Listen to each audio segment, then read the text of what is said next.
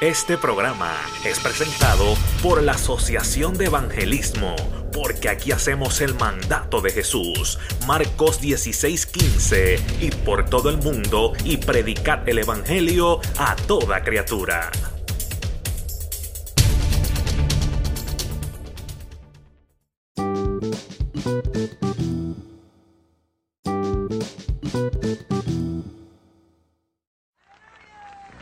Y amados hermanos y amigos, predicaba yo en Puerto Rico hace poco más de un año un mensaje en una campaña allá en Las Piedras, un barrio que se llama Lija, Lija de las Piedras en Puerto Rico.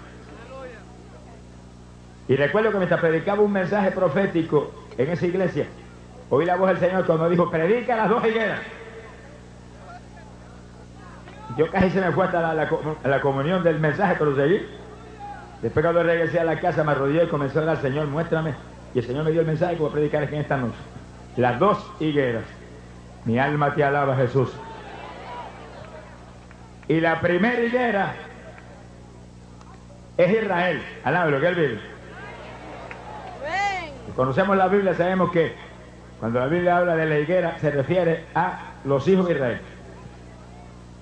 Bendito sea Dios.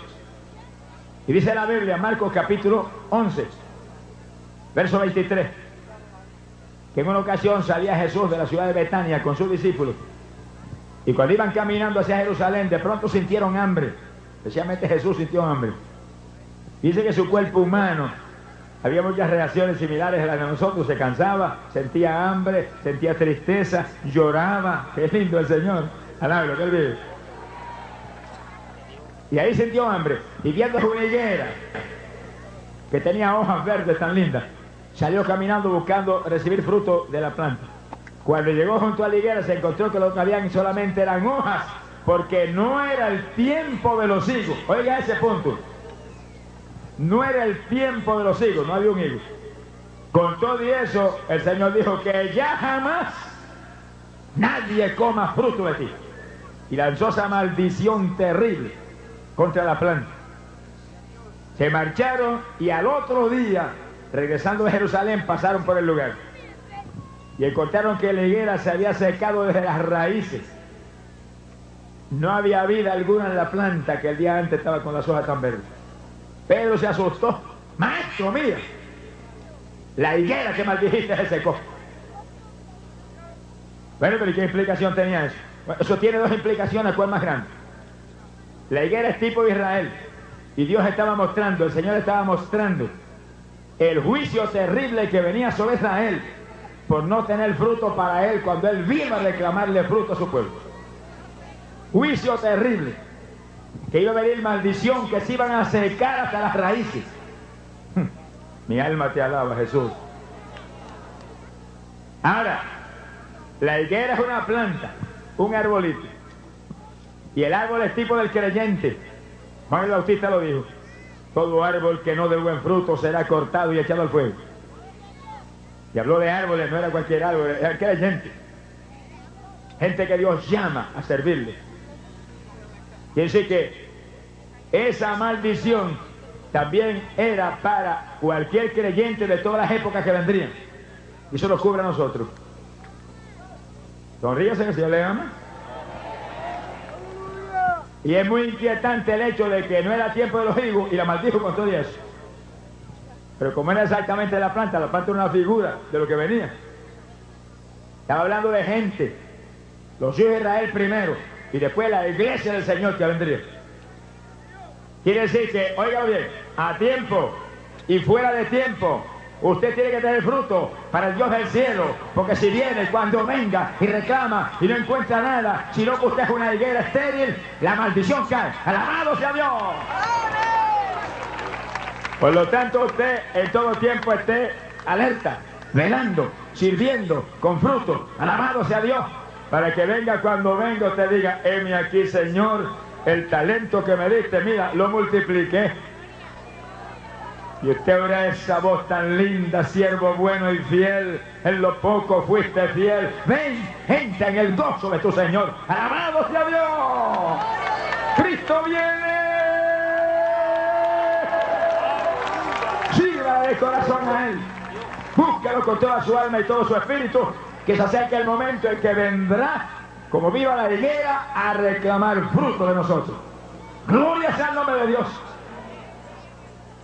Ahora, ahí el Señor usó una figura con la higuera para mostrar el juicio terrible que vendría a su vez a él. Dios me habló las dos higueras, predica eso.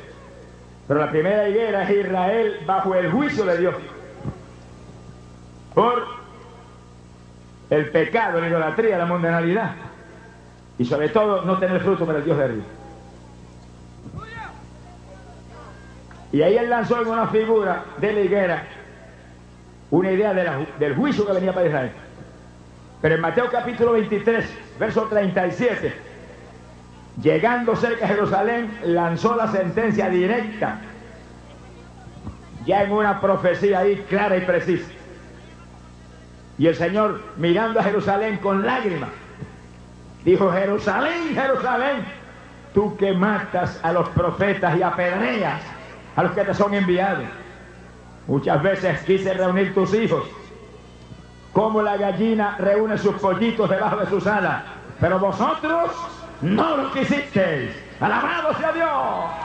¡Ay, Samaya Soja! Y fíjense usted en esa profecía. Él quiso, él trató, los quiso reunir, los quiso cobijar bajo su seno, pero ellos no quisieron. Alabado sea Dios.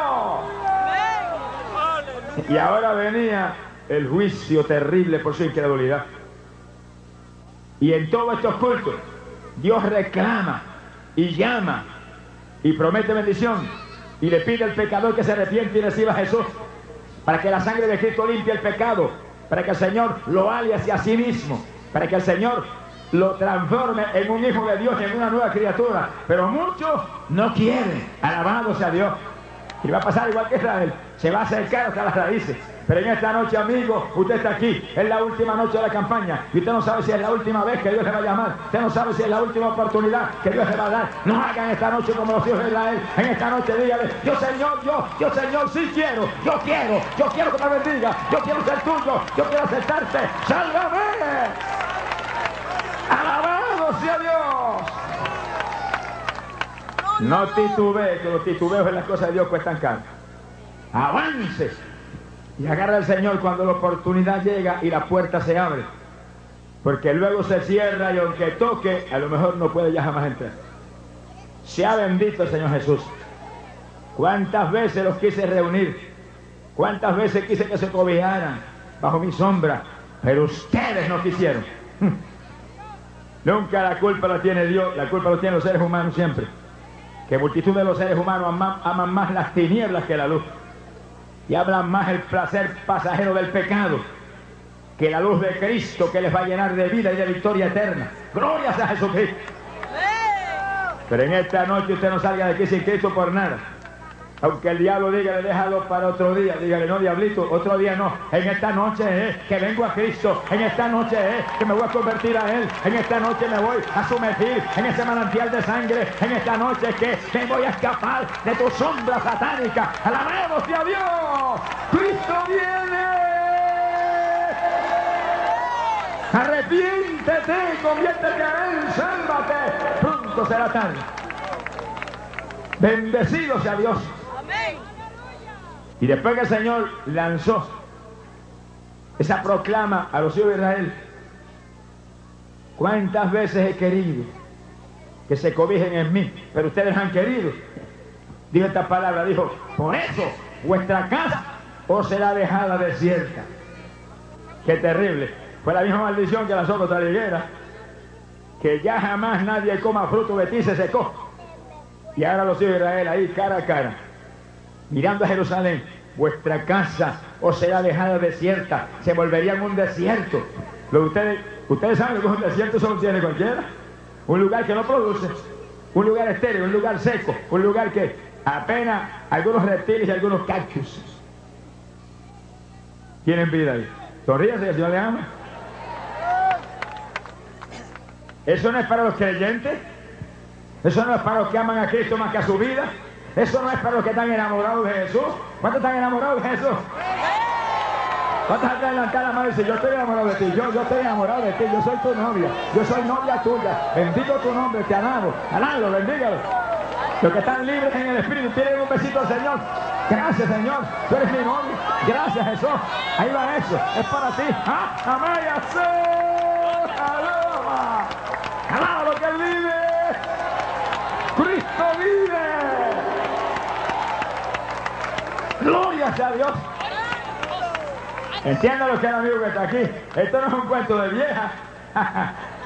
Esto es un primer amor con Jesús. Esto es una amistad estrecha, sincera con Jesús. Esto es un caminar con Jesús. Camine con Él, ande con Él, abrácelo a Él, béselo a Él, sonríese con Él, ámelo a Él. Y usted tendrá vida, tendrá vida porque Él respira vida. Amén. Poderoso Dios. Vuestra casa os será dejada desierta. Ya el juicio estaba determinado, decretado, establecido. La puerta se había cerrado. Qué terrible. Y si usted no se arriesga en esta noche a salir de aquí sin Cristo. Porque usted se va de aquí sin Cristo en esta noche y a lo mejor detrás de usted va, va, va una proclama. Tu casa será dejada desierta. Y te acabó la oportunidad. No le dé lugar al diablo, dice la Biblia. He aquí ahora tiempo aceptable. He aquí en esta noche gloriosa la noche de salvación para usted. Glorias a Dios. Dice la Biblia, ahí mismo Mateo 23, pero en el verso 36. Que Jesús dijo esta palabra, es desierto, desierto. Te digo que esta generación, sobre esta generación, vienen todas estas cosas. Estaba señalando a ese pueblo de Israel que estaba oyendo esa profecía. Sobre ustedes, sobre ustedes, ustedes, esa generación, viene esto todo. Su casa sería dejada desierta. Y en otros pasajes distintos a Mateo 23, la Biblia dice que Jerusalén sería cercada, dijo, derribada por tierra con ellos y con sus hijos dentro. Se lo dijo ahí. Es terrible. Mire, no vale la pena darle la espalda a Dios. No cometa ese error, no le dé la espalda a Dios. En esta noche no le dé la espalda a su Salvador. No le dé la espalda al que murió por usted en la cruz. No le dé la espalda al que derramó sangre inocente, sangre bendita en la cruz del Calvario para que usted fuera limpio del pecado. No le dé la espalda al que dejó su trono de gloria y vino a la tierra y se hizo pobre siendo rico. Se empobreció para llenarnos nosotros de sus riquezas eternas. Alabado sea Dios. Hacia Él en esta noche, abrácelo y rinda de su vida que en Él estaba la vida y la vida era la luz de los hombres. Gloria sea Dios. Bendito sea Jesús. Fíjense en esa profecía tan terrible. La casa de Israel iba a ser dejada desierta. Y dijo, pero sobre esta generación, lo que estaban oyendo allí en ese tiempo, todas estas cosas vendrán. Y fíjense lo que sucedió. Por ahí, por el año 30, Cristo murió en la cruz. Los judíos mismos lo crucificaron. Ahí se acabaron de hundir. Y 40 años más tarde, en el año 70, vino el juicio que el Señor proclamó. Las legiones romanas atacaron a Jerusalén, la rodearon, oiga con cuidado este punto, la rodearon. Y los judíos que saben que no tienen una oportunidad contra las legiones de Roma, en vez de rendirse y hacer el asunto suave, resistían en forma fanática. ¿Pero y por qué? Porque falsos profetas judíos profetizaron que Jehová Dios, mi papá, alablo, ¿qué le amo? Profetizaron que Jehová iba a intervenir en forma milagrosa y iba a destrozar las legiones de Roma. Pero ellos tenían fe, sabían que Dios era poderoso para hacer eso. ¿Cuántas veces lo hizo con, con los filisteos y con los asirios y con aquellos pueblos paganos? Pero eran falsos profetas, eso no, no era cierto. No era una profecía mentirosa. Cuando le profeticen, juzgue los espíritus. Porque hay varios espíritus. Hay el espíritu de Dios, hay el espíritu de la carne de los seres humanos, olvídate que el Señor le ama. Hay el espíritu del diablo. Y para haber ángeles metidos en el asunto también. Cuatro espíritus se pueden mover. Por eso la Biblia dice que juzgue el espíritu. No es que te profeticen y salgas corriendo a obedecer. Tú no eres ningún, ningún robot. Alablo, ¿qué le amo? Ni ningún autómata. ¿Cuántas profecías de esas Han dividido iglesias y han causado escándalo. ¿Cuántas? Hay profecías que han, roto hasta los matrimonios. Señor, reprende ese diablo. Dios tiene que confirmarle la profecía. Si no, Dios no le confirma nada, eche al cesto de la basura. Hará lo que le ama. Sea bendito, Señor Jesús. Ahora, se cumplió en ellos algo que dice la Biblia. Cuídese que no se cumpla en usted eso. La Biblia dice, y por cuanto se negaron a creer en la verdad, Dios permitió que creyeran en la mentira. Y eso está en pie en la Biblia, que por cuanto muchos no creen en la verdad, Dios permitirá que crean en la mentira. En esta noche está oyendo la verdad, que Cristo es el Salvador, que Él es el único que puede salvarle, que solo su sangre limpia el pecado, que solo Él murió por usted, que nadie más salva, que solo Cristo salva. Óigalo, solo Cristo salva. Óigalo, solo Cristo salva. Amén. Eso no es que yo lo diga, eso que está en la Biblia. Eso lo predicaron los apóstoles. Y Jesús lo predicó. Yo soy el camino, la verdad y la vida. Y nadie viene al Padre si no es por mí. Oigan, nadie viene al Padre si no es por mí. No lo busque por Juan, no lo busque por María, no lo busque por Teresa, no lo busque por, San Pascual Gailón, no lo busque por las once mil vírgenes, no lo busque por, San Judas Tadeo, búsquelo por Cristo Jesús. Solo Cristo salva, solo Cristo salva. Amén. Ay, poderoso Dios. En él estaba la vida. Y la vida era la luz de los hombres. Solo Él es la vida y la luz. Si no viene a Cristo, se morirá en su pecado. Agárrenlo en esta noche. Jesús vino a los hijos de Israel. Le predicó esa verdad que estamos predicando aquí en esta noche. No creyeron. Lo mataron, lo crucificaron, lo escupieron, lo despreciaron. No le creyeron. Pero cuando vinieron falsos profetas, Dios va a destruir las legiones de Roma. Resistieron fanáticamente. Y las legiones de Roma los aplastaron. Tomaron la ciudad, quemaron el templo, saquearon la ciudad y los enviaron como esclavos por todas las naciones. Mire lo que cuesta darle espalda al Salvador. Mire lo que cuesta darle espalda a Jesucristo. No cometa usted ese error que esta es noche de gloria para usted. Está sentadito ahí, está en pecado. Hay una mano señalándole. La mano de Jesús, diciéndote, te amo, te amo, di mi vida por ti. Te amo, derramé sangre por ti. Te llamo, quiero que seas mío. Quiero que seas mío. Quiero que seas mío por la eternidad. Ven. ¿Alguno tiene sed? Venga Cristo y beba. Gloria a Dios. Gloria sola. Es noche de victoria para usted. Se negaron en creer en Jesús, que es la única verdad en este mundo impío. Y entonces creyeron en la mentira y cayeron en un lazo de muerte. Qué caro le ha costado eso, eso al pueblo de Israel, ese error. Qué caro le ha costado y lo que le falta todavía. Escuche el mensaje ve lo que le falta. Quiere decir que cuando el Señor me habló, las dos higueras, predica. La primera higuera, Israel bajo juicio por su desobediencia y su pecado, idolatría, hechicería, mundanalidad, todos los pecados terribles que hoy en día envuelven a tanto. Bendito sea el nombre de Dios. Ahora Jesús dijo, y de cierto digo que esa generación, lo señaló a ellos, no pasa sin que todo esto venga sobre ellos. Y en 40 años vino ese juicio. Oiga ese número, en 40 años. ¿Será que 40 años es el término de una generación? Sí, vamos a probarlo con la Biblia. ¿Alabro que Biblia? Ese es el término de una generación. 40 años. ¿Dónde la Biblia nos muestra eso? Libro de Números, capítulo 13 y capítulo 14. Dice cuando los hijos de Israel, capitaneados por Moisés, y Moisés capitaneado por Dios, eso es típico de las iglesias de hoy en día, que cada iglesia está capitaneada por un pastor y el pastor capitaneado por Jesucristo. ¿Cuántos alaban a Dios? Eso que la Biblia dice, ceñidos a vuestros pastores, porque al ceñirse al pastor se está ceñiendo a Jesús. Naturalmente que para el pastor hay un mensaje. Alaba lo que él vive. Se olvida de Dios le habla.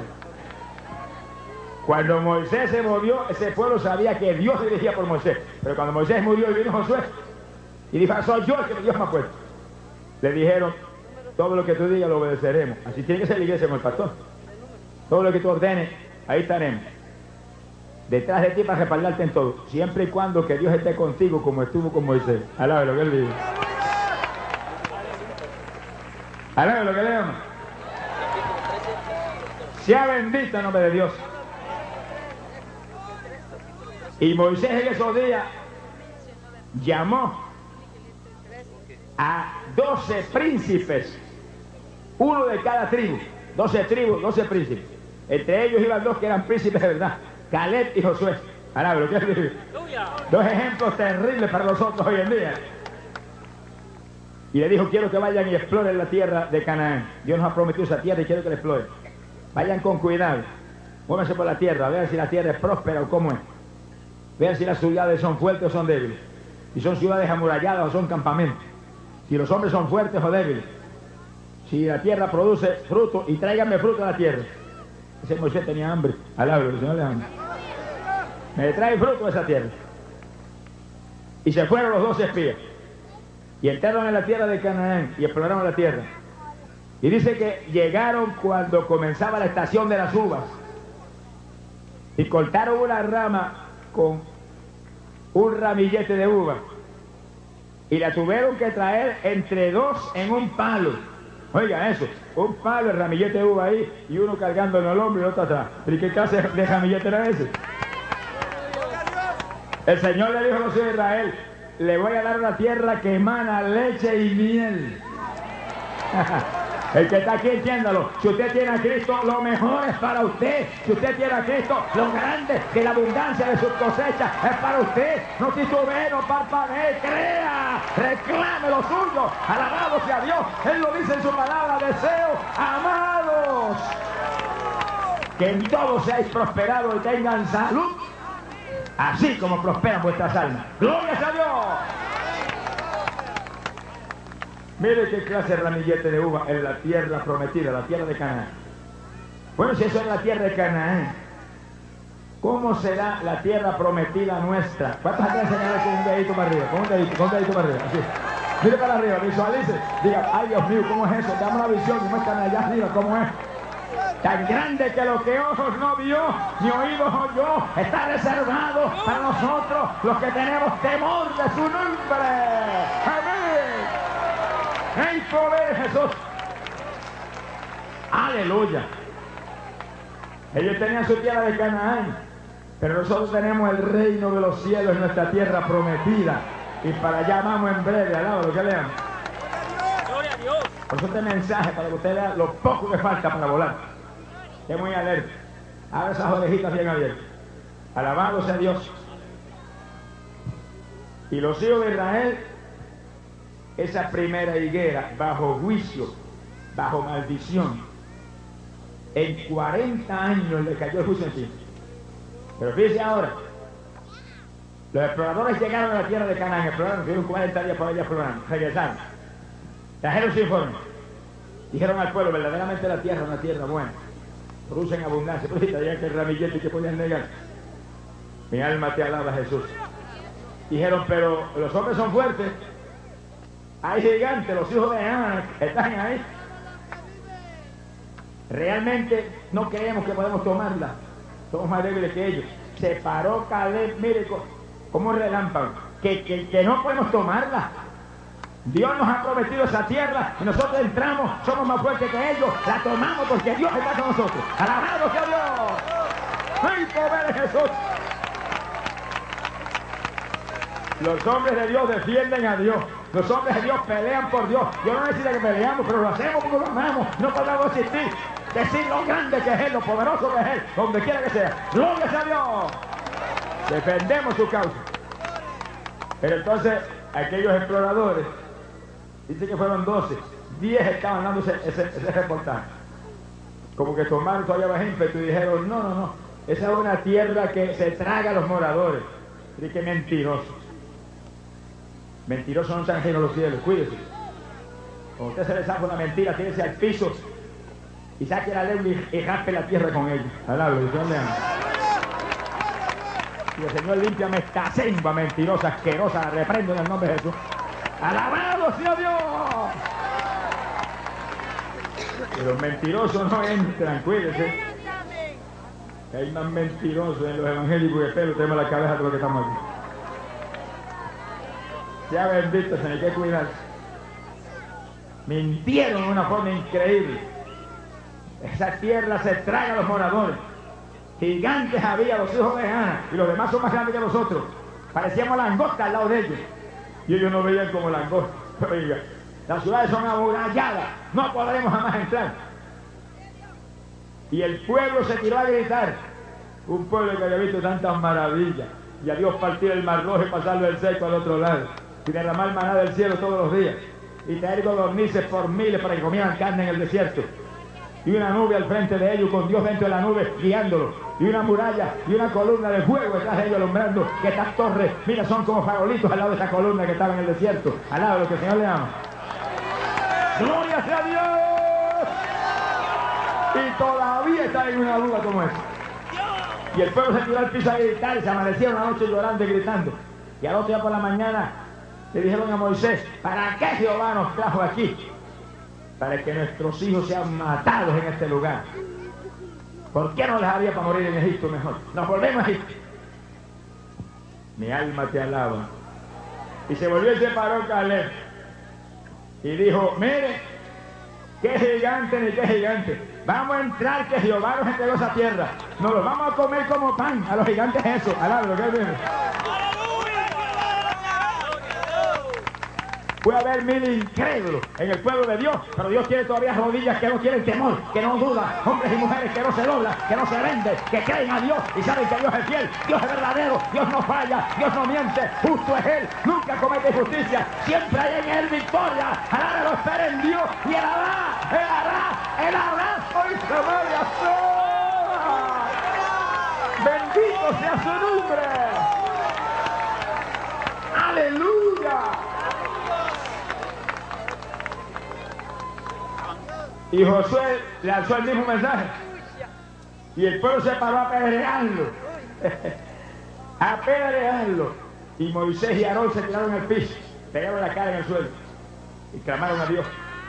Y en ese momento tan dramático, a punto de apedrearlo, la gloria de Jehová descendió sobre el tabernáculo. ¡Aleluya, Jehová de los ejércitos! Preocúpese por las pruebas y por las luchas y las dificultades que cuando la prueba parezca que no tiene solución, la gloria de Dios va a descender sobre su tabernáculo en victoria.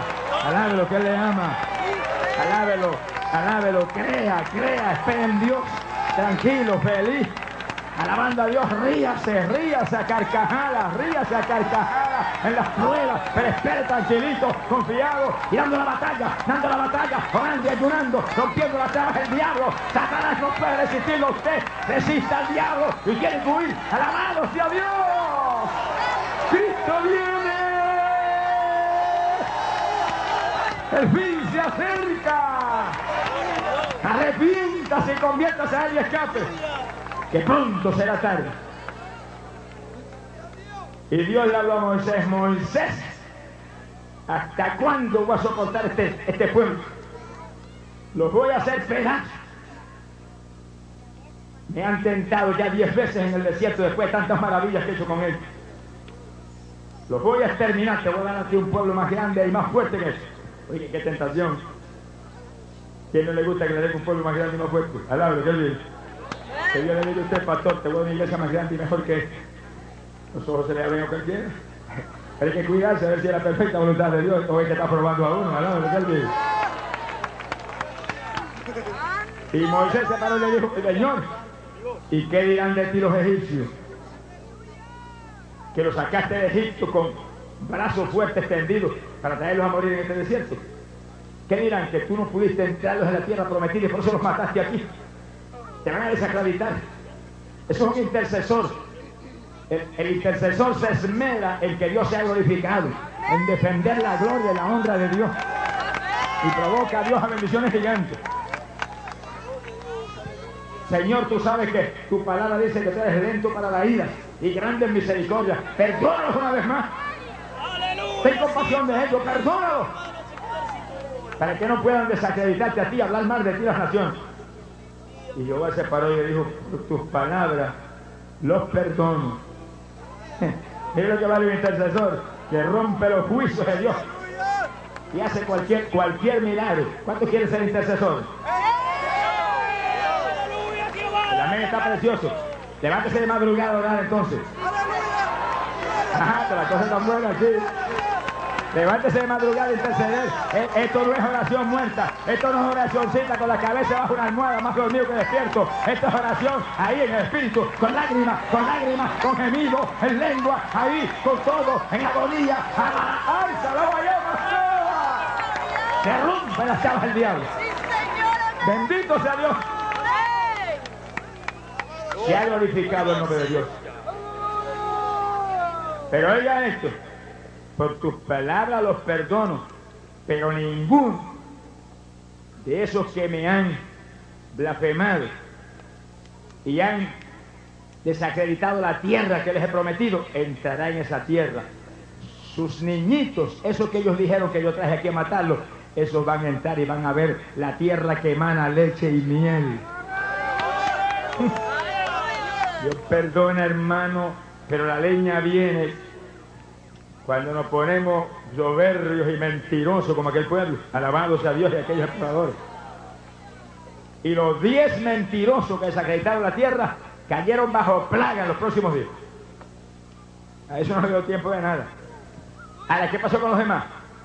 Los hizo dar vueltas por el desierto durante 40 años hasta que esa generación desapareció. De 20 años allá para arriba. 40 años el término de esa generación. En 40 años esa generación se acabó. Y entonces el pueblo entró en la tierra prometida, ya no bajo Moisés, pero bajo Josué. Y dijo, ninguno de ellos entrará, excepto Josué y Caleb, que me han honrado. Honre a Dios y usted entrará. Alabe lo que él dice. Honre a Dios, alabe a Dios, glorifique a Dios, adore a Dios, guarde su palabra, sea fiel, crea en Él y usted entrará, usted entrará. Amén. No hay que se lo pueden pedir. Porque Dios honra a los que le honran. Y es galardonador, dice, de los que se acercan a Él creyendo que Él existe y que Él es fiel. Aleluya. Alabe lo que le. Bendito sea Jesús. En 40 años aquella generación se desapareció y el resto del pueblo entró. Y los muchachitos que él dijeron, esto los estaban a matar los nenes, eso ya tenían 20, 25 años y entraron. Alabe lo que le llaman. Y hay algo interesante en, en ese pasaje, aparte de que el término de una generación volvió a ser 40 años. Aparte de eso hay algo interesante. Caleb y Josué, a quien le prometieron la tierra, y Caleb estaba loco para entrar y agajar su parte ya. Entramos, nos comemos como pan. Oiga, tuvo que esperar 40 años por culpa de, aquel montón de increíbles. Y dar él mismo y José 40 años vuelta por el desierto, que cuando llegó el momento de entrar tenían 80 años. ¿Pero ¿y qué pasó? Estaban tan fuertes como a los 40, tan jóvenes como a los 40, con tanta energía como a los 40. Ese papá nosotros terrible, ¿cuánto lo lavan? ¡Aleluya! ¡Cristo viene! ¡Gloria a Dios! ¡Qué tremendo! Como Dios honra a los que le honran.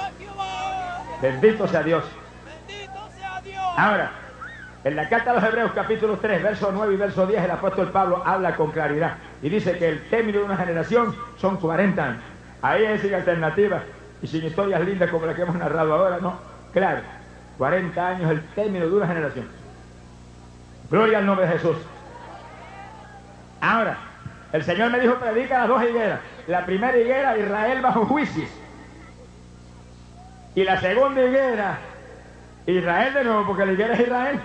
Pero ahora la higuera bajo restauración. La higuera volviendo a la vida. La higuera, volviendo a ser nación. Un milagro que nadie podía creer jamás que volvía- pudiera acontecer. Porque imagínense, los israelíes los demandaron por toda la tierra. Hitler nada más mató como 6 millones de ellos. Qué terrible.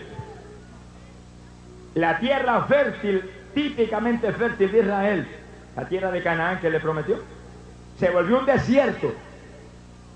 Porque hubo una ocasión en que los árabes estaban ahí, pero los turcos los que dominaban, y le pusieron, como ya ven en inglés acá, un tax árabe, lo que él vive. Contribuciones a los árboles. Los árabes se enojaron y los cortaron. Al cortar los árboles se volvió un desierto la tierra. Jesús lo dijo, vuestra casa será dejada desierta. Literalmente se cumplió. Un desierto. Y eso era empezando este siglo XX. ¿Quién puede creer entonces que vuelve Israel a esa tierra y vuelve otra vez a ser nación? Eso no podía creer nadie. Pero cuando terminó la Primera Guerra Mundial, oiga, ¿cómo es que Dios se mueve? No hay que le agüe la fiesta papá. A nada, lo que él vive. El diablito que se cree que le va a aguar la fiesta papá, le van a quemar el rabo. Mi alma te alaba, Jesús. ¡Aleluya! Sea bendito, Señor. Y oiga con cuidado. Cuando terminó la Primera Guerra Mundial, que sacaron a los, a los turcos de Jerusalén, un general inglés que fue el que venció en esas batallas, llamado Allenby, era cristiano. Dios tiene un siervo, en todos sitios Dios tiene siervo. Y cuando terminó, firmó un tratado declarando la tierra de Palestina tierra libre para los judíos. Y eso fue por ahí ya, por el 1920. Y los judíos empezaron a aprovechar, eso siempre ha sido listo, a lo que él vive. Empezaron a regresar, y empezaron a regresar, y a regresar. Y no en cantidades muy grandes, pero empezaron a sembrar la tierra y a restaurar la tierra. Y la Biblia tenía una profecía que decía, y está en la Biblia, que el desierto reverdecería. La tierra desierta, como Jesús profetizó, volvería a reverdecer. Y empezaron a sembrar la tierra. Hermano, y hacer trabajos extraordinarios para que hubiera agua en esos terrenos, esos terrenos estériles. Y empezó a producir. Pero en el 47, dice que ya estamos ahí casi llegando a 2000 años de exilio. 1900 por ahí, años. Fuera de su tierra. 1947 regresaron en masa por miles y miles y miles y miles. Y en el 1948, yo a este punto que están interesando, fueron aceptados como nación por las Naciones Unidas. Y la bandera de la estrella solitaria de David volvió a ondear sobre tierra de Palestina. ¡Gloria a Dios! Fue reconocido el Estado libre de Israel. No lo querían aceptar en las Naciones Unidas, creo que por un voto, por un votito. Por un votito vencieron. Y alguien me dio un testimonio a mí que tengo que confirmarlo si es verdad. Que el voto que decidió eso fue Guatemala. Oye, los guatemaltecos aquí levantan más de gloria a Dios. Gloria a Dios. Porque los que bendicen ese pueblo son bendecidos por el Dios del cielo. Mi alma te alaba, Jesús. Y los que oran por la paz de Jerusalén serán prosperados, dice la Biblia. El pueblo cometió mil errores, pero ahora estamos hablando de la segunda higuera, la higuera bajo restauración. Dios restaurando otra vez al pueblo de Israel y poniéndolo de nuevo como nación. Ahora, Cristo profetizó esto. Y oiga con cuidado ahora, hablando en forma clara de la segunda higuera. Mateo capítulo 24, verso 32. El Señor dijo, y de la higuera aprended la parábola, que cuando sus ramas se ponen tiernas y sus hojas brotan, sabed que el verano está cerca. Hablando de Israel, la segunda higuera, restaurándola, las ramitas volviendo a enternecerse, las hojas brotando, recibiendo vida de nuevo. Se había muerto, estaba seca, ahora le da vida. Resurrección de Israel. Cuando esas ramas se pongan tiernas, las hojas brotan, sabed que el verano está cerca. Cuando veáis esto, dijo, sabed que estoy cerca a las puertas. Alabro, ¿qué le amo? Quiere decir que esa restauración de Israel es una profecía terrible que nos anuncia que el Señor está a punto de retornar. Pero lo más grande no es eso, lo más grande es esto. Y esta es la base de todo el mensaje. Dijo, y la generación que viere esto. Usted busca el contexto. Usted no puede interpretar la Biblia como usted le dé la gana. Es ahí, texto por texto y contexto con contexto. Y la misma escritura explica la otra escritura. Si no, no hay caso. La generación que viene estas cosas, está hablando de qué? La restauración de la higuera. Israel reverdeciendo, volviendo a la vida. Esa generación no pasa sin que todo esto acontezca. Y ahí está el rapto de la iglesia. Alabado sea Dios. Y hemos dicho, probando en el mensaje de la primera higuera, que una generación son 40 años. ¿Y cuándo fue que Israel apareció como Estado libre? Volviendo a la vida como nación, cumpliendo esa profecía extraordinaria de Jesucristo. 1948, más exacto, 14 de mayo de 1948. Que si en 40 años se cumplía una generación. ¿Cuándo era eso? Pues mayo 14 de 1988, el año pasado, al lo que él vive. Y hay que con cuidado. Y el año pasado, los judíos que conocen esto, pues si los judíos lo conocen, ¿cuánto más los aleluya? Que a ellos les concierne, por supuesto. Porque ellos saben muy bien que el Mesías viene ahora de nuevo para ellos. Vuelve, lo rechazaron una vez, ahora, no lo van a poder rechazar. Pues ellos saben eso. Y el año pasado celebraron una fiesta en Jerusalén que había como 40.000 judíos en la fiesta y se colaron como 5.000 cristianos. Ahí se metieron por dentro también. Alabar a Dios, alabar a Jesús, alabar lo que él vive. Y en esa fiesta estaban ahí frente al muro de las lamentaciones orando y alabando a Dios y gritando a Dios y tenían cartelones y los cartelones decían Israel, tu redención se acerca. ¡Ay, Bendito sea Dios. Gloria a Jesús. Ellos saben que su redención se acerca, que el Mesías está a punto de retornar, como prometió a través de profetas como Ezequiel, que él vendría y establecería morada perpetua en medio de ellos. Que él vendría y los restauraría y estaría reinando. Ellos serían pueblo de él para siempre. Sea bendito Señor Jesús. Ellos saben eso. Están esperando. Y saben que cuando se cumpliera esa generación, eso está ahí a las puertas. Gloria al nombre de Jesucristo. ¿Y nosotros qué sabemos? Nosotros sabemos más, todavía. Que eso es verdad, que el Señor está a punto de retornar a restaurar ese pueblo y a vivir con ese pueblo, pues se lo prometió. Pero nosotros sabemos una cosa, que antes de que Él descienda a restaurar ese pueblo, primero levanta a su novia y se la lleva para el cielo. ¿Y por qué sabemos eso? Porque está en la Biblia. Y la Biblia dice que cuando Él venga a restaurar a Israel, dice, no viene solo, sus santos vienen con Él. Alabado sea Dios. Así que la restauración de Israel está a la puerta, pero el rapto de la iglesia es un evento inminente. El rapto de la iglesia está a punto de acontecer. Este es el evento que acontecerá en breve. Gloria sea Dios. Por eso nosotros tenemos que vivir despiertos. Cristo dijo, cuando vean estas cosas, dijo, vela y ora en todo tiempo si quieres escapar. Oiga bien, es si quieres. Si no quieres, no hay caso. Alá, lo que él vive. Cuando Jesús predicaba, decía, el que tengo oídos, oiga. Y seguía andando. Apúntelo si quiere, mi alma te alaba. Póngalo en la computadora si quiere, si no. Ahí usted, las cosas de Dios son serias.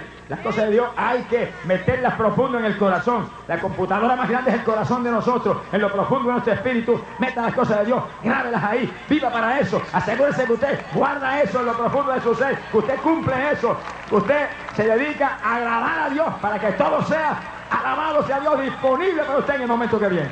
Gloria sea Dios. Aleluya. Vuelve el rey, mi alma te alaba Jesús. Ahora, oiga esto que es un punto decisivo. Cuando yo predicaba este mensaje el año pasado, en varias ocasiones lo prediqué y lo dije y está grabado. Dije, cuando llegue mayo 14, está cumplido el término de una generación. Pero estamos seguros que el Señor va a prolongar unos días. ¿Cuántos le alaban? ¿Cuántos le alaban? ¿Cuántos le alaban? Aleluya. ¿Pero por qué predicaba eso? Por la Biblia. Porque la Biblia dice, como fue en los días de Noé, así serían los días del retorno de Jesucristo. ¿Cuánto más va a pasar? Yo no sé cuánto más va a pasar, pero una cosa sí yo sé, que lo que va a pasar es bien poco. ¿Por qué yo estoy seguro de eso? Porque la depravación de esta tierra es tan terrible y la maldad ha llegado a una profundidad tan grande que la justicia de Dios demanda juicio. Y los juicios están a punto de caer. Pero los aleluya que todavía cantamos, alaba lo que el Señor le ama. Y que no nos hemos modernizado, que estamos ahí en la senda antigua, parados ahí en la senda, en la senda de fuego, en la senda de santidad, en la senda de pureza, en la senda, oh Dios mío, de fanatismo hacia Jesús. Esos aleluya, tenemos una promesa de Cristo Jesús, alabados a su nombre. Una promesa clara que antes de que los juicios caigan, seremos arrebatados en nubes hacia el aire al encuentro con el Señor. ¿Cuántos se van? ¿Cuántos de levantar la mano así con un dedito? Yo me voy, yo, yo me voy, yo. Un dedo nada más, uno, levante dos. Uno, uno, que simboliza un solo Jesús, un solo Salvador, una sola fe. Dos dedos, está aquí idolatría, sonríase que el Señor le ama. ¡Alabe lo que Él vive! Grítelo conmigo, hermano. Yo me voy, Jesús. Me voy contigo, Jesús. Ven ya, Jesús. Ven, Señor Jesús. Ven. Gloria sea Dios. Que sí, que sabemos que el rapto es un evento inminente.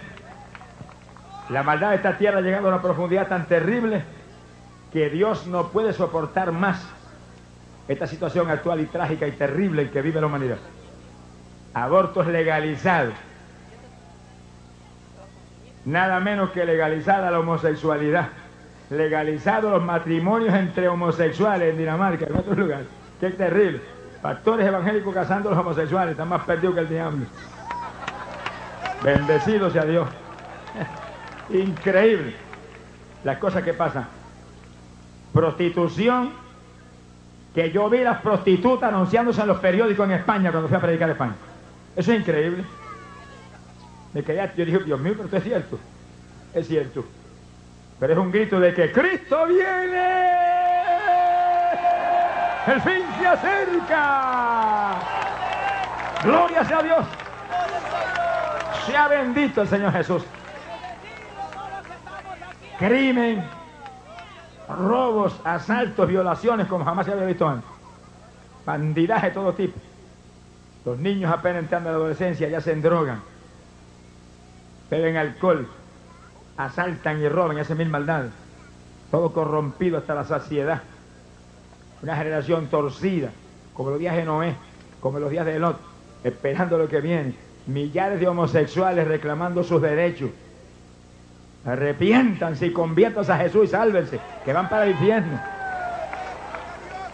Yo no quisiera decir esto, pues tengo que decirlo, porque hay montones de homosexuales que todavía son gente decente y son gente honesta y gente que están, que están adoloridos en su situación y hay que hablarle claro para que se arrepientan y vengan a Cristo, que Cristo los perdona, Cristo los salva, Cristo los liberta. Ese diablo se tiene que ir. Alabado sea Dios. Mira hermano, es que es increíble. Cuando yo recuerdo, vivía en un campito en Puerto Rico. Alaba lo que él vive. Hace, de eso hace alrededor de 40 años. No había un homosexual en todo el territorio, hermano. No había droga, ni adictos a droga, ni se conocía eso. Yo me movía con un montón de muchachitos por ese campo haciendo maldades y bañándolos en las charcas y volando por encima de los alambres, las mallas de, de las fincas de la gente y huyendo cuando nos cogía el dueño. Maldades de muchachos y jugando pelota en los sitios que no nos permitían. Eso eran las maldades. Cosas infantiles que yo imagino que yo se moría la risa cuando los veía volando el alambre huyendo del dueño de la finca. Pero no había droga. Ninguno de los muchachos fumábamos. Nada. ¿Y ahora cómo es eso? Que usted ve los que compiten en atletismo y en béisbol de grandes ligas y adictos a droga montones de ellos. Increíble. Sea bendito el Señor Jesús. Y yo entrenaba en fisicultura y competía en competencia de fisicultura. Ahora me quedo atónito cuando me dan noticias de que los que hoy compiten en fisicultura se inyectan drogas para que se desarrollen más rápido y se dañan hasta el cuerpo. Mire a lo que ha llegado la humanidad. A lo que ha llegado la humanidad. Y ahora yo leí una noticia en un periódico que me quedé atónito. Dice, señora, acaba de venir. Por favor. Que los científicos dicen que van a capacitar varones para dar a luz. Se queda atónito cualquiera. ¡Cristo viene! ¡El fin se acerca! ¡Arrepiéntase! ¡Conviértase a Él! ¡Escape por su vida! ¡Que van a quemar esta Sodoma ya! ¡Alabanza hacia Dios! ¡Para arder esta tierra impía! Pero ante los hijos de Dios volaremos al cielo con Jesús, volaremos hacia lo alto, escapando de los juicios que vienen. Gloria a Dios. Pronto será tarde. Mi alma te bendice, Jesús. Se ha glorificado el nombre de Dios. Se cumplió el término de una generación. Mayo 14, 1988. Pasaron 40 años de Israel ser establecido como Estado libre. Y cuando vieran eso, Jesús dijo, esa generación no pasa sin que todo acontezca. El término de la generación se cumplió. Pero oiga esto, hace un año de eso y un mes y algo. Quiere decir que estamos viviendo en unos días que son regalo de Dios. Para mí, no, hombre, no, yo estoy loco porque son unas trompetas el año hubiera largado para allá, para el reino de los cielos, para la casita mía ya. ¿Cuántos alaban a Dios? Regalo de Dios para la humanidad que está en pecado. Regalo de Dios para los que no tienen a Cristo. Regalo de Dios para los que aún no se han convertido. Para que usted, amigo, en esta noche aproveche y diga, Señor, gracias, porque no sonaste la trompeta cuando se cumplió el término de la generación ahí en el segundo. Y más da oportunidad. Si lo hubiera sonado, usted se hubiera perdido. Pero le da una oportunidad, un regalo de día. ¿Cuánto más se va a prolongar? Algo más se prolonga, pero es poco, es poco, óigalo, es poco. La depravación actual es tan terrible, la corrupción es tan grande, el pecado es tan profundo que está como un clamor arriba, como un clamor delante de Dios. Y los ángeles lo están mirando como quien dice, Señor, que hay que esperar, hay que esperar más. Acaba con ese baño de sangre que hay en la tierra. Alabado sea Dios. Bendito sea Jesús. El fin se acerca. Los juicios van a caer y millares van a perecer. Pero los creyentes del Evangelio volaremos como águilas hacia el cielo antes de que los juicios caigan. Y después regresaremos alrededor de siete años más tarde. Alabe lo que el Señor le ama. ¿Qué, ¿Qué, vacaciones? Papá, tú sabes que hace 28 años que no tengo una vacación. ¿Cómo anhelo esas vacaciones? Avanza y levantan. Bendito sea Dios. Al terminar esos siete años allá arriba y esos siete años terribles abajo, descendemos a acabar con las diez terribles de guerra mundial y a establecer reino de paz aquí. Y Cristo viene y mora con Israel. Pero Israel se va a tener que tragar la esposa de Jesús que viene con él. Y la isla lo dice, cuando ven este gentío, ¿quiénes son esa gente tan rara? Esos no son de nosotros. No, no, no, no son de ustedes, son la esposa mía. A lo que él vive. ¿Cuántos son esposas de Jesús? ¡Aleluya! Viene el rey. Vuelve Jesús. Vuelve Jesús. Bendito sea su nombre. Aleluya. Predicaba yo una campaña en Puerto Rico. Y recuerdo que estaba encerrado en ayuno antes de comenzar la campaña, ya varios días encerrado, orando y ayunando para que Dios salvara muchas almas de la campaña. Y de repente, mientras oraba, Dios me dio una visión. Y en la visión yo vi un grupo de trompetas amarillitas que resplandecían, una al lado de la otra. Siete trompetas estaban ahí en fila. Y debajo había una trompeta muy grande. Y las siete trompetas estaban ahí, que yo veía claro que estaban, no estaban sonando, estaban ahí en silencio. Pero la trompeta grande abajo estaba, tocando. Y yo veía la sonda del sonido que salían hacia el frente, salían para los lados, salían para abajo, en todas direcciones. Yo dije, Dios mío, ¿qué es esto? Y ahí cuando el Señor me habló, me dijo, las siete trompetas de arriba son trompetas de juicio, que están a punto de sonar y sonarán. Y mi ira, mi ira, caerá sobre la tierra. Millares perecerán. Yo dije, "¿Y la trompeta grande que está sonando abajo, me dijo, esa es la trompeta del rapto. Yo dije, pero el rapto no ha ocurrido. ¿Y por qué esa trompeta está sonando? Me dijo, porque para mí todo está cumplido. Solo estoy dando un tiempo corto de oportunidad para que se arrepientan multitudes de personas, escuchen los últimos mensajes, vean los últimos milagros y se arrepientan y vengan y se refugien y escapen. Para mí todo está cumplido, para mí todo se cumplió. Esa trompeta es la del rapto. Alabado sea Dios. Sonará la trompeta. Amén. Y los creyentes del Evangelio volaremos hacia el cielo escapando de la ira que viene hacia los brazos de nuestro Dios que nos espera arriba en lo alto. Ahora, oigan esto ahora y terminamos. Yo fui a predicar una campaña en la ciudad de Nueva York hace poco tiempo, muy pocos años. Me encontré con un pastor que siempre me va a saludar allá, que es el hermano Fernández, esposo de Bernarda Fernández, la que tiene ese cassette que tenemos nosotros ahí se llama Cinco días en el cielo y en el infierno. Y me llamó y me habló, me dijo, tú sabes que mi esposa fue levantada otra vez al cielo. Y la bajaron al infierno y lo subieron al cielo de nuevo. Y yo dije, no me diga. Le digo, sí, diez horas la tuvieron. Anteriormente, como tres o cuatro años, algo por ahí, antes de eso, Dios la, la bajó al infierno y lo subió al cielo, pero la tuvo cinco días. En esos cinco días el cuerpo estaba muerto en una habitación. Y el Señor le habló al pastor y le dijo, no la entierre que vuelve. Y el pastor ahí pasó las de Caín. Hasta la policía se le metió ahí para que enterrara el cadáver. No entierro nada. Dios me dijo que no enterrara. No enterró nada. A los cinco días Bernardo regresó, entró en el cuerpo y se está en la cama. Alabe lo que él vive. Se quedó el sepulturero con las ganas. Alabe lo que él le ama. ¡Gloria a Dios! Las cosas que suceden en este tiempo, hermanos, son tremendas. Bendecimos al Señor. Pero ahora vuelve el pastor y me dice, mira, tú sabes que hace cuatro años o algo por el estilo, yo la llevo allá arriba. Ahora la subió 10 horas. Pero entonces de repente me dice, pero Dios, el Señor, cuando estuvo en los días, las horas que estuvo en el cielo, le dio un mensaje para ti.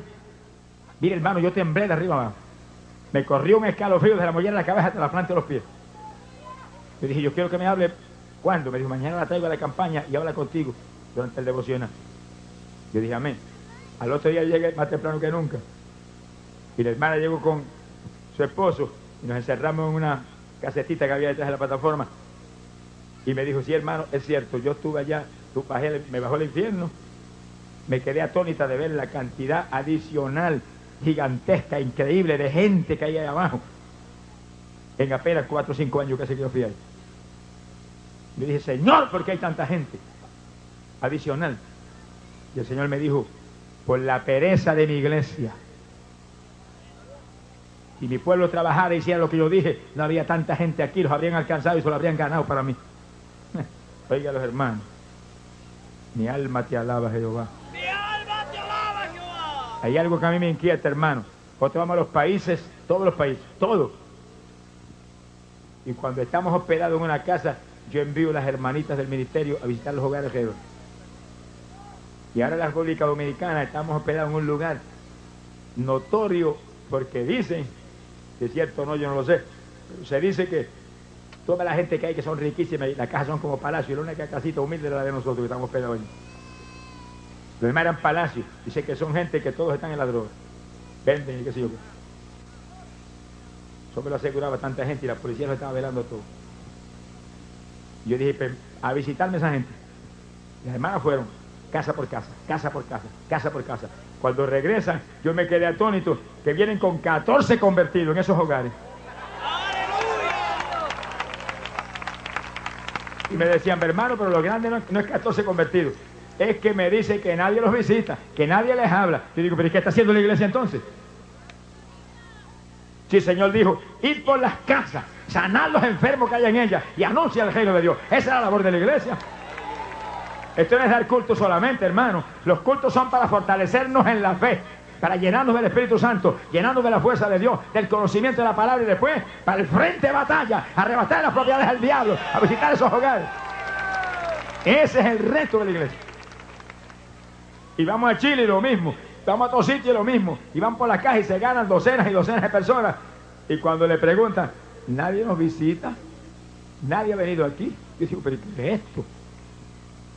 Y en el infierno, el Señor se lo dijo a la hermana, mi iglesia es la culpable de estas multitudes que están aquí. Que no hace lo que yo le dije. Por eso cuando suena la trompeta, unos serán tomados y otros serán dejados. Alabe lo que le ama. ¡Aleluya! La hermana me dijo, cuando llegué al cielo, me dijo, usted sabe que en la visita anterior yo vi un salón lleno de coronas y después vi un salón lleno de túnicas blancas. Yo dije, sí, lo sé. Pero ahora, cuando me lleva ahora, cuatro o cinco años más tarde, el salón de las coronas está vacío y el salón de las túnicas blancas está vacío. Y yo dije, Señor, ¿por qué no hay coronas ahí? ¿Para qué hay túnicas blancas? Y no me contestó nada, me habló por una mano y me arrastró. Y me llevó a un salón que era tan grande que yo no veía ni al final ni, ni el final del salón. Y había mesas con manteles blancos que resplandecían. Y frente a cada mesa, sillas, ahí, una, otra, al lado. Y arriba frente a la silla, platos con cucharitas, cuchillitos y tenedores de oro. Si usted nunca ha comido con una cucharita de oro, prepare los dientitos eso y la boquita, la el Señor le ama. Prepare esa lengüita que le va a poner la lengua glorificada. Alabado sea Dios.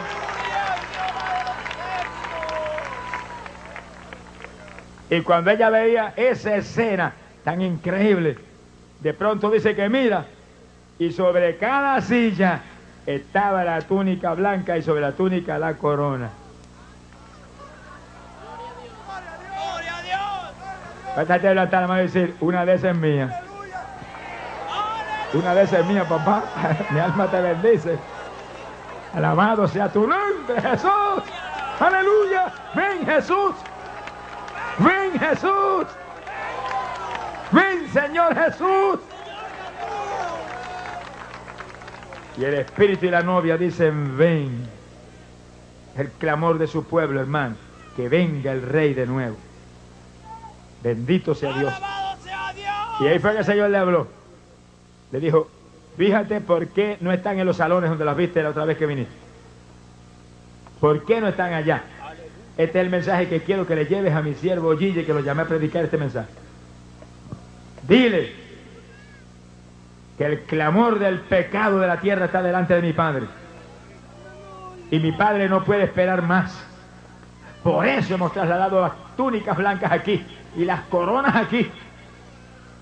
Porque estamos a punto de levantar el pueblo para el cielo.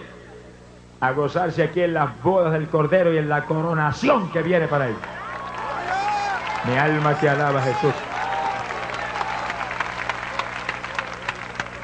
Y me dijo la hermana, yo temblé de arriba abajo. Y el Señor me dijo, dile a mi siervo Gille que no predique más que Cristo viene pronto. Que le grite al pueblo, Cristo viene ya. ¡Aleluya! Cristo viene ya. Todo está cumplido. Dios no resiste más pecado, más maldad. A volar. Por eso que está reclamando en el máximo a todos nosotros. Está reclamando en el máximo a cada pastor. Está reclamando en el máximo a cada misionera. Está reclamando el máximo a cada evangelista. Está reclamando el máximo a cada creyente. Vaya por las casas, hermano. Vaya por las casas. Visite los hogares. Ore por los enfermos. Úngalos con aceite. Compre una botella de aceite. Y vaya por las casas. Póngale aceite a esa gente y sánelos en el nombre de Jesús. Métase en los hospitales. Póngale aceite a los enfermos y sánelos. Aunque el médico se enoje. Alabado sea Dios. Avanza antes de que se quede, quede. Antes de que se quede, avance, hermano. Antes de que lo dejen aquí abajo. Por ser higuera estéril, corra y haga lo que Dios ordenó. Visita a los enfermos, visita a los presos, visita a los hogares. Eso ordenó Jesús. Sana a los enfermos. Anuncia el reino de Dios. Anuncia de que vuelve el rey. Que todo está preparado arriba, que las mesas están preparadas. Los manteles están preparaditos sobre las mesas. Las sillas con coronas y túnicas blancas de lino finísimo, blanco y puro están preparadas. Porque la iglesia está a punto de volar hacia el cielo. ¡Aleluya! Nos vamos. Benditos a Dios. Israel fue restaurado como nación. Revivió la higuera. Cuando vean estas cosas, estoy cerca de las puertas. Cuando vean eso, esa generación no pasará sin que todo acontezca. Hace un año y un mes y algo que el término de esa generación se cumplió. Estamos viviendo en un regalo de días. Ese papá le gusta regalar. Regaló a Jesús su hijo en una ocasión, precioso regalo, y ahora regala un tiempecito, unos cuantos días a la humanidad, para que recapaciten, se arrepientan, tengan a Cristo, se salven, se aparten de la religión muerta, se aparten de la idolatría, se aparten de la hechicería, se aparten de los brujos y de los que claman por los muertos. Le den la espalda a ese mundo asqueroso con su pecado, su depravación, alabado sea Dios, su pornografía. Y se agarren de Cristo Jesús y se conviertan al Rey del cielo y se abracen con Él y se laven con sangre y se queden del Espíritu Santo, porque pronto será tarde. Vuelve el Rey. Cristo viene. Su galardón viene con Él para recompensar a cada cual conforme a su obra. Esta es su noche, amigo querido. No se vaya sin Jesús. La Biblia dice, Apocalipsis capítulo 2, verso 7, y el que tenga oídos, oiga lo que el Espíritu le dice a las iglesias. Que al vencedor le daría a comer del árbol de la vida que está en el paraíso de Dios. Vamos a cerrar nuestros ojos. Y tenemos nuestras cabezas y cada hermanito y cada amado amigo, mire al Señor. Padre bueno, he predicado tu palabra. Tu palabra es la única verdad en esta tierra perdida, la única esperanza de victoria es tu palabra. Mira el pueblo hermoso, el pueblo gigante que está reunido aquí en esta noche, Padre mío. Míralo, mira las multitudes, las multitudes de personas aquí que no son salvas. Pero tú los trajiste a salvar. Y tú no vas a permitir, tú no vas a permitir que ninguna fuerza, ni humana ni satánica, vaya a impedir que esas vidas sean salvas. Esta es noche de victoria. Bendito sea Dios. Y yo me concerto, Padre, con tus siervos y siervas aquí a mi lado. Me pongo de acuerdo con ellos reclamándote que salves todo el que está ahí en esa grada que no es salvo. Acá al frente en esta multitud y allá atrás en aquel grupo hermoso que está acá en la grada posterior. Ni uno solo, Padre, pero ni uno se vaya a ir de aquí sin salvación. Y yo me concentro con tus siervos y siervas aquí a mi lado reclamándote eso. Te reclamamos eso con confianza, porque tú nos prometiste, Padre. Tú nos dijiste que si dos o más se concertare sobre cualquier, cualquiera cosa que vivieran sobre esta tierra, la recibirán de nuestro Padre Celestial. Eso es palabra tuya. Y la creemos, la creemos. Y estamos seguros, pero bien seguros, que tú lo haces en esta noche y la gloria es para ti. Y en el nombre de Jesús, reprendo todo espíritu del diablo que diga vida, que han oído la palabra. Rompe el yugo satánico, que oprime las almas. En el nombre de Jesús, en el nombre de Jesús, proclamo liberación para los perdidos. Por tu palabra, Padre, pido y creo. Y estoy seguro que lo hemos recibido. Amén. Bendecido sea Dios. ¿Cuántos le alaban con libertad? Alábelo, alábelo con todo. Denle un aplauso grande a Jesucristo. A Jesús. Es a Jesús. Es a Jesús. Gloria a Dios. Bendito sea Jesús. A Él bendecido. Aleluya. Gracias, Señor. Vamos a estar bien atentos, todo hermanito y todo amado amigo en nuestros medios. Esté bien atento. Y mientras cada persona esté en comunión especial con el Señor, yo quiero inmediatamente ofrecer una oración para toda vida que ha escuchado la palabra y que en esta noche quiera aceptar este Cristo maravilloso para que Él le perdone, le salve y le libre de juicio y de condenación. Los que están al frente, vamos a orar conmigo ahora. La oración de fe por vuestra salvación. Mantiene la mano levantada, bien alta, que usted es más que vencedor ahora. Y repitan conmigo, en voz bien alta, la oración por vuestra salvación. En voz bien alta, oremos. Amado Dios, acepto a Cristo ahora mismo como mi único Salvador. Te acepto, Jesús, públicamente.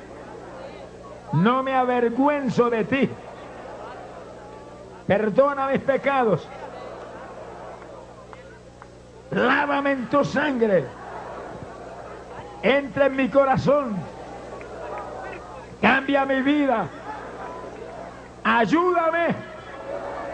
Ayúdame. Que yo permanezca firme en tu camino. Firme en la iglesia. Que sea bautizado. Y que sea lleno del Espíritu Santo. Gracias Jesús. Creo en ti Jesús. Y soy salvo. Soy salvo. Soy salvo. Creo en ti Jesús. Y tu sangre limpió mis pecados. Los ayoma. Bendito sea Dios. Poderoso Jesús. Lindo tú eres, Señor. Mi alma te alaba. Gracias a Dios. Mantenga la mano en la parte más enferma. Cuando yo comience a orar, usted comienza a hablar victoria. Me sanaste Jesús. Estoy sano Jesús. Gracias que me sané. Hable ahí como el que tiene seguridad. Que esa confesión de fe compromete al Espíritu Santo a tocarle. Solo cree.